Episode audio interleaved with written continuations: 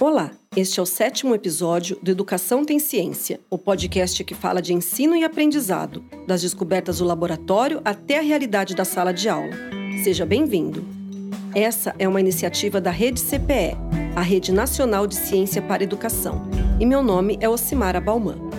No episódio anterior, conversamos sobre o impacto duradouro do ensino infantil, que além de ser importante para o melhor desempenho acadêmico dos alunos, também é capaz de reduzir desigualdades e melhorar a qualidade de vida da população. Hoje, nós vamos falar do transtorno do déficit de atenção com hiperatividade, o TDAH. O que é esse transtorno e como ele é identificado? Ele afeta o desempenho escolar? E quais estratégias os professores podem usar para lidar com estudantes com TDAH na sala de aula? Para tentar responder essas perguntas, vamos conversar com a psicóloga Juliana Mendes e com o psiquiatra Paulo Matos.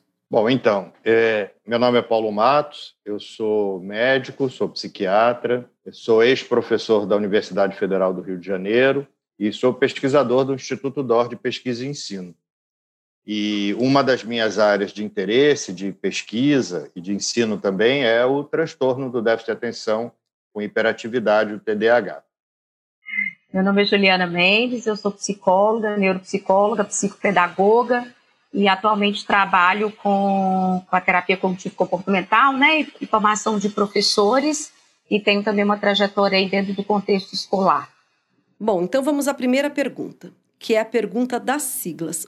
A gente sempre ouve TDAH, TDAH. O que é exatamente e por que a gente tem ouvido tanto falar sobre isso ultimamente? Então, a sigla atual é TDAH, que é transtorno do déficit de atenção e hiperatividade. E ele já foi chamado antes de DDA, que é distúrbio do déficit de atenção, mas é a mesma coisa. E durante um certo tempo se usava DDA, ou seja, só falando de desatenção, quando não havia hiperatividade e impulsividade. E durante um tempo, até mesmo o sistema de diagnóstico, de classificação, usava transtorno do déficit de atenção com e sem hiperatividade. Depois resolveu-se abandonar isso e chamar tudo de TDAH, mesmo que num caso específico não haja muita hiperatividade e impulsividade. Mas é tudo classificado com esse mesmo nome. O nome mudou ao longo do tempo, mas esse transtorno, a, a descrição dos sintomas, ela não se modificou ao longo do tempo. E alguém diz assim, você perguntou, Simara, se era uma coisa nova, por que está se falando tanto disso né, atualmente? Na verdade, a primeira descrição por um médico disso, que hoje em dia a gente chama de TDAH, remonta ao século XVIII. Olha só, foi um médico alemão. E a descrição que ele fez disso é exatamente igual à descrição que nós temos hoje em dia, né? em 2021. É, então, não, não é uma coisa nova. Hoje em dia nós falamos mais sobre isso, mas não é uma coisa que surgiu na modernidade, nos tempos atuais. É uma coisa antiga e agora a gente dá mais atenção a isso. Você sente isso nas escolas, Ô, Juliana? Ultimamente se fala um pouco mais, se cuida um pouco mais. Como é que é isso no, na sua experiência escolar? É, é muito interessante que o, profe, o professor tenha acesso né, a essas diferenças individuais, um grupo grande, né? Então eles conseguem perceber assim, aquilo que é natural do desenvolvimento, né? E aqueles que destoam mais, né? E aí eles vão buscar, né? E o conhecimento está aí, de acesso para todo mundo, né? Então, é, é bem isso, né, que, que, o, que o Paulo Matos disse, assim, né? Então, se fala mais sobre isso, né? Tem acesso a essa informação e os professores, melhor do que ninguém, eles conseguem ver um grupo grande, vendo aqueles que funcionam, né? E atendem às demandas da sala de aula e aqueles que, né, por diversos motivos, dentre eles, né, o, o TDAH, não funciona, né? O comportamento não está dentro do esperado, né? A Juliana mencionou um aspecto super interessante, que é super importante, que é os professores, eles têm um default na cabeça, né? Tem assim um grupo normativo na cabeça que permite saber quem está fora ou dentro dos limites de variação da normalidade, né? Porque assim, comportamento, gente, varia, né? Nem todo mundo se comporta ou pensa é, da mesma maneira, acredita nas mesmas coisas. Existe uma variação da normalidade. Só que um professor, que é professor há 10, 20 anos, cada ano ele tem grupos de 10, 20, 30 alunos. Então, ele tem na cabeça um default, ele sabe quando uma criança está fora da variação do normal e tem algum problema que precisa ser investigado. E às vezes uma mãe que tem um único ou tem dois filhos, né, trabalha o dia inteiro, chega em casa à noite, não vê o filho numa situação que a gente chama de estruturada, que é sentado, com a bunda na cadeira, tendo que prestar atenção durante a manhã inteira, a mãe não vê esse fenômeno, né? Ela vê a criança em casa, brincando no final de semana. E ela também não tem comparação com outras crianças para saber se o filho tem ou não algum problema. Então, tem alguns diagnósticos é, infantis que os professores, como a Juliana falou, é, os professores são muito melhores do que qualquer pai e qualquer mãe. E hoje tem um, existe um protocolo, né, professora? Não sei se é protocolo a palavra, mas com sintomas, como é que faz o diagnóstico? E o, os professores já têm esse material, né? Pra, não que eles diagnostiquem, mas para que eles percebam os sinais. O senhor pode falar um pouquinho sobre, sobre esse documento? Existe, existem algumas escalas, isso é muito importante, gente, que, e a Juliana vai falar sobre isso depois. Essas escalas são de rastreio, ou seja, a gente vê aqueles sintomas ali e vê se a pessoa tem muito daquilo ou tem pouco daquilo e tal, mas é uma escala de rastreio. E rastreio é o quê? Para a gente pegar quem tem chances maiores de ter o problema. Não quer dizer que a pessoa tem necessariamente aquele problema. Então, a escala que a gente usa mais para criança, que é a SNAP 4, fui, fui eu e o meu grupo que validamos para o português há mais de 10 anos atrás na Universidade Federal do Rio de Janeiro. Então, os professores de posse desse instrumento, eles podem, assim, mais detalhadamente, de modo mais objetivo, é, ver se aquela criança tem muitos sintomas, e se ela tem muitos sintomas, talvez seja uma criança ou um adolescente que necessite ser encaminhado para uma investigação mais detalhada. Os professores é, sabem aplicar, Juliana? Eles têm acesso? Como que acontece isso na sua, na sua prática? Então, quando, quando vamos fazer uma avaliação, né, a gente faz todo um preparo, explicando, então, para os professores, né, do que, que será avaliado, por que está sendo avaliado, né, vem para a compreensão desse funcionamento, né, então a gente explica, né? A escala é uma escala bem acessível, uma linguagem bem legal, assim, que o professor é bem do, do da observação do comportamento, né? E, eu, e uma coisa importante é que essa escala não é tudo ou nada. Isso, isso é, é uma coisa muito, muito legal. Existem alguns diagnósticos que é assim: ou você tem ou você não tem. Então, por exemplo, coronavírus, ou você está positivo ou está negativo. Hepatite é a mesma coisa, câncer é a mesma coisa. Não tem só um pouquinho de câncer. Não, não tem só um pouquinho. Ou tem ou não tem. É tudo ou nada. Mas muitos diagnósticos não são assim. Muitos diagnósticos são de quantidade. Então, por exemplo, diabetes. Todo mundo tem açúcar. Uns têm mais, outros têm menos. Outros estão ali em cima do muro, né? Quando passa de um certo ponto, é que eu digo que existe um diagnóstico, existe um problema, que é o diabetes. Mesma coisa vale para a pressão. Todo mundo tem que ter pressão, uns têm mais, outros têm menos. Quando passa de um certo ponto, eu chamo de hipertensão arterial, e é um problema que tem que ser tratado. No TDAH é a mesma coisa, né? No TDAH não é assim, ou tem ou não tem, né? Todo mundo tem algum sintoma. Ah, são 18, essa escala que a Juliana mencionou, são 18 sintomas.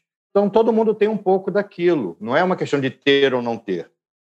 Então, os professores, quando preenchem a escala, a escala não é assim, tem ou não tem. É assim, não tem nada, tem um pouquinho, tem bastante, tem demais da conta. Então, você vai pegando aqueles 18 sintomas e vai dizendo o quanto que a pessoa tem de cada uma daquelas coisas, né? E, e, é, e é, legal para porque senão fica assim uma coisa sim não tem não não é assim para quase é, é, nenhum diagnóstico é, de comportamento é, é, assim, tem ou não tem. Tem gente que tem um pouco mais, gosta de coisa mais organizada, certinha e tal, e tem gente que tem transtorno obsessivo compulsivo, né? Tem gente que não se sente bem em local muito fechado, se sente desconfortável, tem gente que tem agorafobia, que não consegue entrar nesse lugar. Então, assim, não é tudo ou nada, é, é muito de intensidade. Só queria complementar, porque assim, a gente trabalha muito com os professores quando vai fazer essa avaliação, com três palavrinhas, né? que o Paulo acabou de falar aí, intensidade, frequência e prejuízo, né? Então a gente diz assim, ó, vamos observar essa criança no que diz respeito nos aspectos de intensidade, né, do que está aqui nessa escala e o prejuízo disso e a frequência. Então essa escala nos ajuda a fazer essa análise de intensidade, frequência e prejuízo no, nessa observação comportamental. Então é, é, bem importante essas três palavrinhas. E aí, qual o caminho lógico? Assim, o professor ele tem o, o protocolo, ele, ele preenche, e aí isso vai para quem? Vai para um psicólogo escolar, depois os pais são é, chamados, a criança é encaminhada para um médico psiquiatra. Como que funciona normalmente esse caminho quando esse, esse rastreio é feito na escola? A criança precisa de alguma forma chegar num médico ou num psicólogo, né? É, é o caminho, existe um caminho natural das coisas dentro da escola? Bem, esse é um outro problema, que é um problema atual, né, que não existia antigamente, que atualmente existe, que as escolas se sentem um tanto é, constrangidas e pisando em ovos para chamar pais e dizer, olha, o seu filho tem um problema, pode ser o problema que for, porque muitos pais não estão receptivos a esse tipo de coisa vindo da escola, né? E é uma situação muito estranha, porque não era assim antigamente, né? E hoje em dia os professores têm escolas, eu já tive é, contato com escolas em que simplesmente é, os professores se recusaram a preencher um questionário. Aí eu falei, gente, mas como assim? Não, porque a gente tem muito medo de como é que os pais vão receber é, as coisas que nós escrevemos no questionário. Gente, isso é uma loucura. Né? É, chegamos a um estado de coisas que é inacreditável. Né? Uma pessoa que seria talvez é, a principal para me dizer como é que aquela criança ou aquele adolescente se comporta em sala de aula, também só pode ser professor. Porque o pai e a mãe não tem como saber como é que o menino fica dentro de sala de aula. Pode, no máximo, ter informações indiretas, né? Mas ele não sabe. Eu preciso de alguém que esteja ali vendo e que tenha muita experiência, que é o caso do professor, para me dizer aquilo, porque eu não tenho como saber aquilo. E às vezes a escola se sente é, tolhida na sua liberdade de fazer esse tipo de observação comportamental. Eu não sei se a Juliana vê isso na experiência dela. É um desafio muito grande, né? Porque o, caminho seria o professor observa, né? Reúne com a equipe pedagógica, a equipe pedagógica então faz a solicitação, no caso das escolas públicas e municipais, né? É, para a equipe de saúde, né? É, de, um, de, um, posto de saúde, de uma equipe que tem esse contato com a escola, né? E, e, e, assim, a instrução é que seja encaminhada primeiro para os médicos, né? Na, na escola pública e municipal, né? Já as escolas particulares, né, tem essa opção aí de quando tem essa abertura, como bem disse o Paulo, né, é de, de solicitar, assim, ó, então a equipe reuniu com os professores e vamos pedir uma avaliação psicopedagógica, uma avaliação neuropsicológica, né? Então, é, é, é a solicitação de uma equipe multidisciplinar junto com a escola para encontrar, é, para fazer essa investigação. Mas, infelizmente, isso não é tão fluido, como o Paulo disse. Né? Às vezes a gente encontra alguns entraves no meio desse processo aí, né? E aí parece que tem que ter um jeitinho, né, de tirar quase essa informação do pai, não é, Juliana? Pois é, essa escala os pais também respondem, né? Então, essa é a beleza da escala, né? Porque eu vou ter o porque o pai responde, a escola responde, né? E a gente, assim, se a gente percebe um desafio, né? Na conversa entre escola e família, a gente pode mediar isso no sentido de que, porque tem que apresentar esses comportamentos é, não só na escola, não só em casa, né? Então, a, gente, a escala nos ajuda, como se fosse um roteiro para essa conversa, né? Então, a gente tem usado muito essa escala nessa conversa entre pais e escola, para a gente compreender esse funcionamento. É, a ideia é assim, que o, que o pai, né, ele possa colocar a percepção dele sobre a criança, né? É, então, a ideia é que, assim, como é que ele funciona no dia a dia, em casa, com os coleguinhas, né? Quando vai para uma festa de aniversário, quando tá vocês, né? Então, é, é, promover essa conversa com os pais, né? De forma que ele, é, o que eu oriento as escolas assim, pergunta mais, assim, deixa os pais falarem, né? Porque aí o pai fala assim, ah, pois é, quando tá lá com o primo, é, é, é ele se comporta de uma forma assim que ninguém dá conta, não para, não olha pra gente, assim, ele se agita, então assim, ah, então, como é que é isso? Qual é a intensidade e frequência disso, né? Então, assim, pegar com os pais, promover assim, uma oportunidade dos pais falarem do funcionamento no dia a dia dessas crianças, para que a gente possa pegar dos pais aquele roteiro que a gente tem, então, lá na entrevista, né? Com esses pais mais resistentes, né? É, é, nesse aspecto.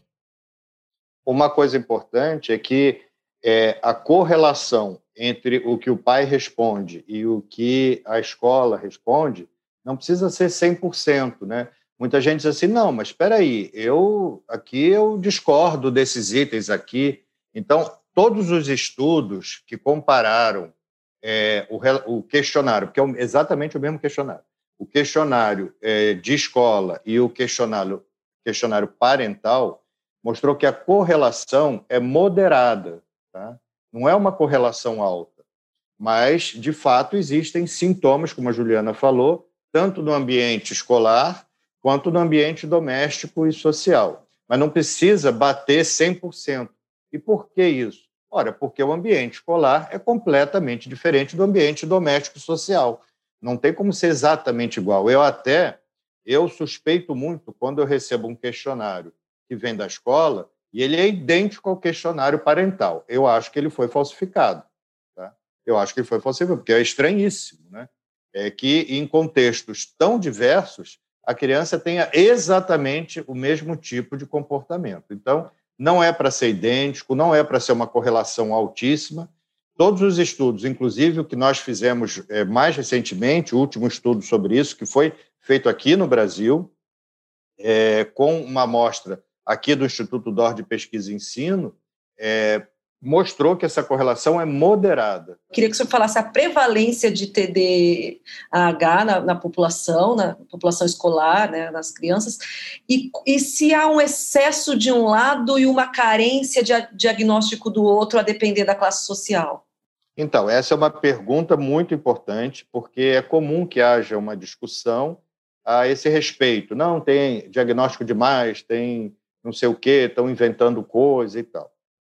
Todos os estudos que usaram um diagnóstico muito definido, ou seja, um diagnóstico que usou diretrizes, né, é, algoritmos específicos para chegar naquele diagnóstico, mostra que a prevalência do TDAH não muda muito em países como o Brasil, os Estados Unidos, países europeus e até mesmo África e Oceania. Tá? Então, a prevalência do TDAH, quando você usa critérios bem definidos, a prevalência é, é, é quase a mesma, o que sugere que não é um, um, uma invenção, né, ou, ou, que é algo sociocultural. É, então, isso é um, é um E qual é a prevalência, importante. professor? É em torno de 4%, né, em torno de 4%, entre 4% a 5%. Né, quer dizer, é, pode variar um pouquinho mais, um pouquinho menos, mas em cada 20 crianças, uma vai ter o TDAH. Tá? E, e a questão de assim, tem muito diagnóstico ou tem pouco diagnóstico, uma coisa que pode acontecer é que em determinadas classes mais altas exista um excesso de diagnóstico. Tá? Mas, como um todo, se eu pegar essas taxas de prevalência, em torno de 5%, e for calcular o número de pessoas que estão sendo tratadas, isso não é só no Brasil, não, tá? É em vários países do mundo, a gente sabe que uma minoria de, de crianças e adolescentes estão sendo tratados. Então, assim, no geral, não existe superdiagnóstico.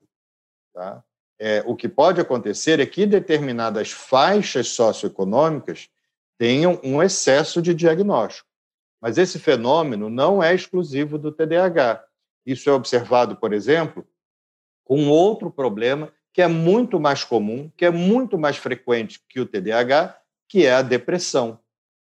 É, se a gente for ver é, pessoas que estão fazendo uso de antidepressivo, é, é bastante heterogêneo. Né? Como um todo, o que os estudos mostram é que tem muita gente com depressão que não está sendo tratada. E tem um extrato de pessoas que está tomando antidepressivo e não tem depressão. Né? Então, é uma situação que ocorre em vários transtornos diferentes. Ô, Juliana, agora pensando nessa na prevalência, né, nos 5%, uma sala de 20 crianças, uma criança tem, tem TDAH. Numa sala de 35, 40, que normalmente é são as redes públicas, né, povoadas, muito povoadas, vai ter duas, sei lá, três crianças. Como é que a professora pode fazer para ajudar essas crianças no dia a dia? Né, pra, porque ela, ela pode estar tá, tá em tratamento, mas na sala de aula, o que, o que pode ser feito? Então, assim, atualmente eu estou fazendo mestrado né, em, em, no FMG sobre cognição e comportamento. Né, e eu trabalho na linha de. Né, o trabalho está sendo na psicologia das diferenças individuais. A gente tem tentado colocar para os professores, para a equipe pedagógica de maneira geral, pensar nessas diferenças individuais. Não que a escola vai trabalhar um a um, né? Isso é inviável, né? Mas a gente pensa que uma criança tem seu jeito de ser, né? Então, o, o, a gente começa a explicar isso. Então, essas crianças precisam de instruções, uma de cada vez. Elas precisam se sentarem nas cadeiras da frente, né? É, essas crianças, às vezes, ela, a gente coloca ela para ajudar uma outra, assim, né? A gente coloca eles para fazerem mais atividades, assim. Se precisa buscar alguma coisa na secretaria, né? Às vezes eles precisam de uma pausa para beber uma água, né? Então a gente e assim a gente vai trabalhando essas diferenças individuais. Eles são super criativos, né? Tem uma linguagem oral muito boa. Então a gente explora aquilo que é forças, né? Nesse funcionamento, né? Então, a gente tem tentado nessa perspectiva, né? E principalmente isso, trabalhar muito checklist com essas crianças, né? Terminou uma coisa, dá um ok, vão para a próxima, né? Então, até alguns recursos, né, que a, que a Simone Capellini, né, nos dá para trabalho de leitura e a questão de cálculo. Então, a gente tem utilizado, então, quem tem dificuldade, né, de transtornos de aprendizagem, a gente tem utilizado com o TDAH e tem dado muito certo, né? Um passo a passo para fazer as tarefas, né? Então, são essas coisas que a gente tem dito aos professores. Mas é interessante pensar que algumas coisas que a gente sugere para quem tem o TDAH serve também para as outras crianças. Então, a gente tem tentado colocar assim, ó, gente, somos diferentes, né? Então, vamos lidar com esse jeito de ser. Depois que eu comecei a estudar personalidade na infância, tem ficado mais fácil, né? É propor algumas alternativas para os professores, porque a gente pode utilizar não só para ele, né, que tem o transtorno, mas para os demais também, né, em alguns momentos. Então tem sido uma experiência legal isso, né? O professor, é comum se dizer que a tecnologia veio e piorou ainda mais isso. Ah, se a criança já não conseguia parar quieta, já não tinha atenção, agora que ela tem o celular com o WhatsApp aberto, mais o joguinho, né, tá ou que tenha piorado ou que tenha até causado mais. Ah, tem mais criança agora com, com TDAH por, por conta da tecnologia. Isso faz sentido? Faz algum sentido. Não é que a tecnologia e essas crianças que se autodenominam multitarefa, né, que fazem três coisas ao mesmo tempo, não é que isso cause o TDAH, porque o TDAH é descrito há muito tempo, desde o século XVIII, como eu falei, não tinha nem, inter... nem computador nem internet. Então, não, não é isso que causa o TDAH. Mas certamente isso agrava aqueles sintomas de TDAH que porventura você tem. Né? Isso certamente é uma coisa que tem prejudicado muito, até porque o modelo de negócios das empresas é, de internet são modelos que é, ambicionam que você fique ligado neles o maior, a maior parte do tempo possível. Né? É uma outra realidade. Então, por exemplo, quando o Google me diz que agora tem um aplicativo que me permite acompanhar três partidas de futebol simultaneamente, Quer dizer, eu nem sei, porque eu não sou fã de futebol, então assim, mas eu acho estranho que alguém queira acompanhar, não é saber o resultado, é acompanhar três partidas de futebol simultaneamente. Para mim, isso é uma coisa inacreditável, né? Tipo assim. E isso foi é, é, propagandeado, tinha postres aqui no Rio de Janeiro, é, outdoors, em bancas de jornal, que era um grande, uma maravilha, um novo aplicativo que permite isso.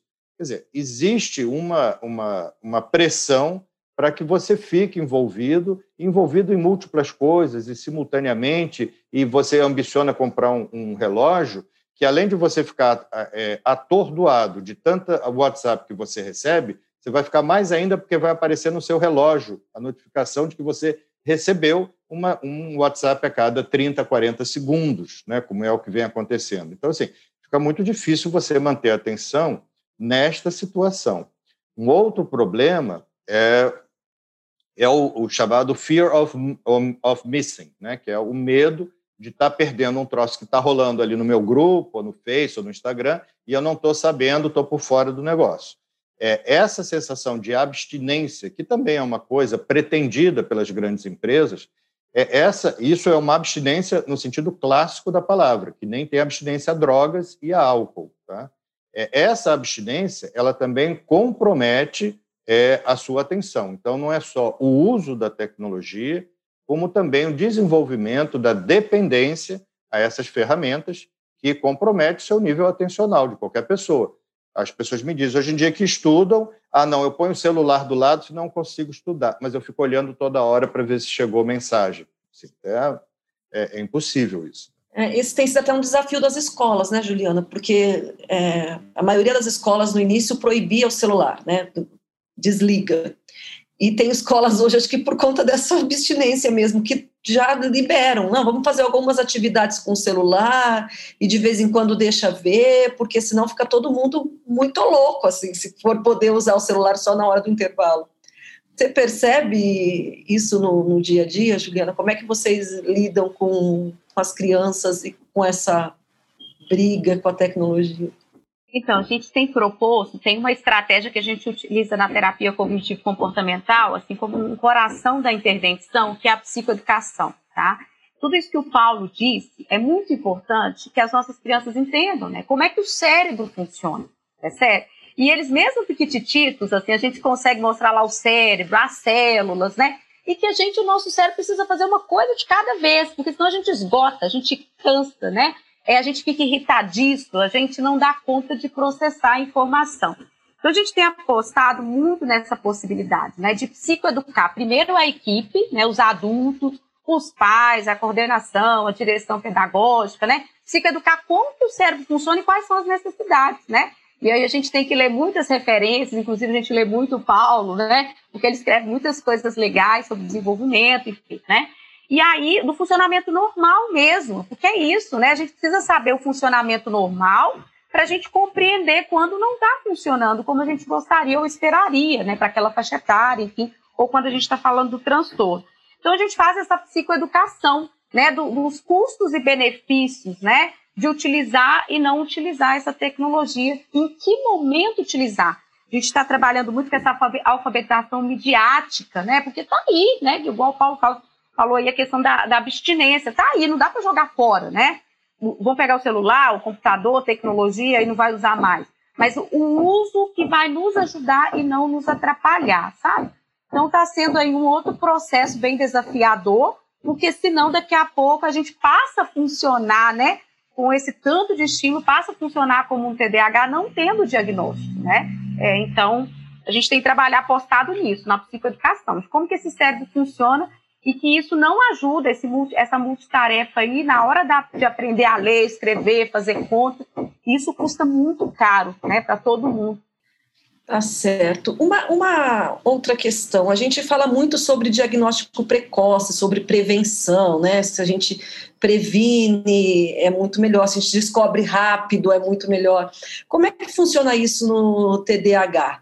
É, a partir de que idade a gente consegue perceber que uma criança tem o transtorno déficit de atenção? E como é que a gente pode, de alguma forma, né, intervir rapidamente? Que tipo de intervenção pode se fazer tipo, já para os pequenininhos? Então, é, o, o diagnóstico e ele vai depender muito da gravidade do TDAH, como em qualquer doença, na verdade. É, se é uma coisa mais grave, é uma criança assim, realmente impossível, já com 5, 6 anos, você vê que tem um nível de impulsividade, hiperatividade, que não é normal naquela faixa etária. Se é um quadro que é mais leve, você só vai perceber à medida em que as exigências do contexto escolar piorem. Tem que ficar mais tempo sentado, tem que, tem que cumprir mais horários pré-definidos e mais rigorosos, aí você vê que a criança não consegue fazer. Então, vai depender muito da gravidade. Em relação especificamente ao tratamento medicamentoso, ele não é recomendado em crianças pequenas, porque nessa faixa etária, assim, abaixo dos sete anos, eles não, não parecem trazer muito benefício e eles têm muitos efeitos colaterais. Então, normalmente, para as crianças menorzinhas, como você perguntou, é, o tratamento é psicoterápico, né, principalmente. A psicoeducação, como a Juliana falou, que é o coração de tudo, e uma intervenção psicoterápica. a intervenção farmacológica a gente deixa a partir de uma certa idade. Então, normalmente os casos mais severos se descobrem mais cedo. Uhum. E talvez casos mais leves a gente descubra só na idade adulta, por exemplo? Há uma dúvida sobre isso. É, a minha tendência pessoal é acreditar que não. Que o TDAH, como foi classicamente definido, é um problema que surge desde a infância e que pode ou não persistir na vida adulta. Né? Agora, esses casos que não têm nenhum histórico anterior de desatenção ou de hiperatividade e inquietude e que têm sintomas de desatenção na vida adulta, têm uma grande chance de não serem TDAH. Tá? De não serem TDAH. É, pode ser ansiedade, pode ser uma série de outras coisas, né?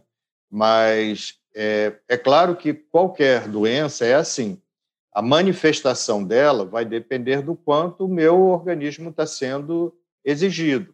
Se eu tiver um problema cardíaco e eu, eu moro no andar térreo, não preciso subir nenhuma escada, eu não vou nem perceber que eu tenho um problema cardíaco e posso passar muito tempo com ele é, sem que aquilo apareça. Mas se eu tenho um problema cardíaco e moro no sexto andar e frequentemente o elevador do meu prédio está quebrado e eu preciso subir de escada, eu vejo que eu fico muito mais cansado com a língua de fora em relação aos meus vizinhos. Né? Então, tudo vai depender da gravidade do que eu tenho e do contexto que exige de mim alguma coisa. E aí entra muito o papel da escola mesmo, né, Juliana? O que essa escola oferece, o que ela exige, como é que você vê isso? O que, que a gente devia fazer para que essas pessoas que se formam em pedagogia, a maioria vai para educação infantil, né? Quando o, o, professor sai lá da, da faculdade de pedagogia, para que essas, essas professoras tenham mais embasamento, cheguem mais preparadas? Então, a gente tem feito um esforço grande, né? Assim, de talvez implementar oficinas na graduação, né? É, formação, é, formação complementar é, matérias optativas, né? Enquanto o pessoal da pedagogia e, assim, vou ser muito sincera, até mesmo da psicologia, não entende a importância né, de compreendermos e termos um currículo do sujeito biopsicossocial, né? Então, assim, a, a gente infelizmente ainda continua com esse discurso de não patologizar, né, não, medicar, não medicalizar, né? E enquanto isso a gente tem tido muitos prejuízos. Então, a proposta tem sido então, vamos fazer algumas oficinas, vamos gerar algumas disciplinas optativas, né? A psicologia escolar e educacional, a gente tem tido um desafio, né? Que é dizer, olha, tudo bem, o social, o contexto, o lugar que o sujeito ocupa na aprendizagem, né?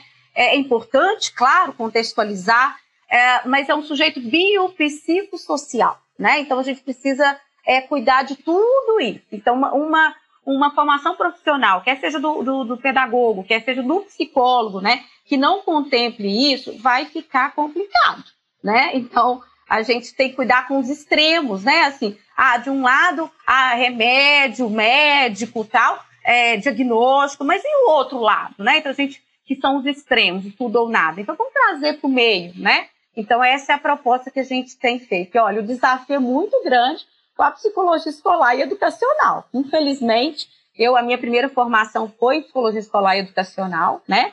É, hoje a gente tem aí a neuropsicologia escolar nos ajudando, né? Mas ainda tem muita resistência para a entrada nas escolas, né?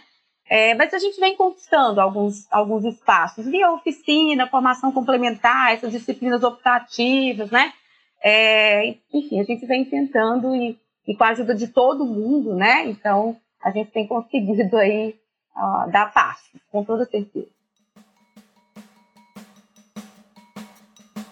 Bom, como vimos, o TDAH é uma condição que pode precisar ser acomodada em sala de aula, mas não é necessariamente um obstáculo para o desenvolvimento e aprendizado.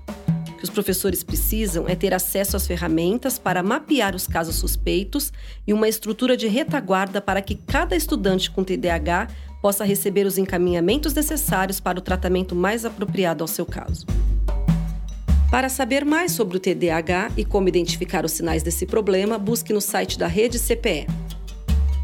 Esse foi o sétimo episódio do Educação Tem Ciência. Nós voltamos no mês que vem com uma conversa sobre exercícios físicos e cognição. Conto com a sua companhia.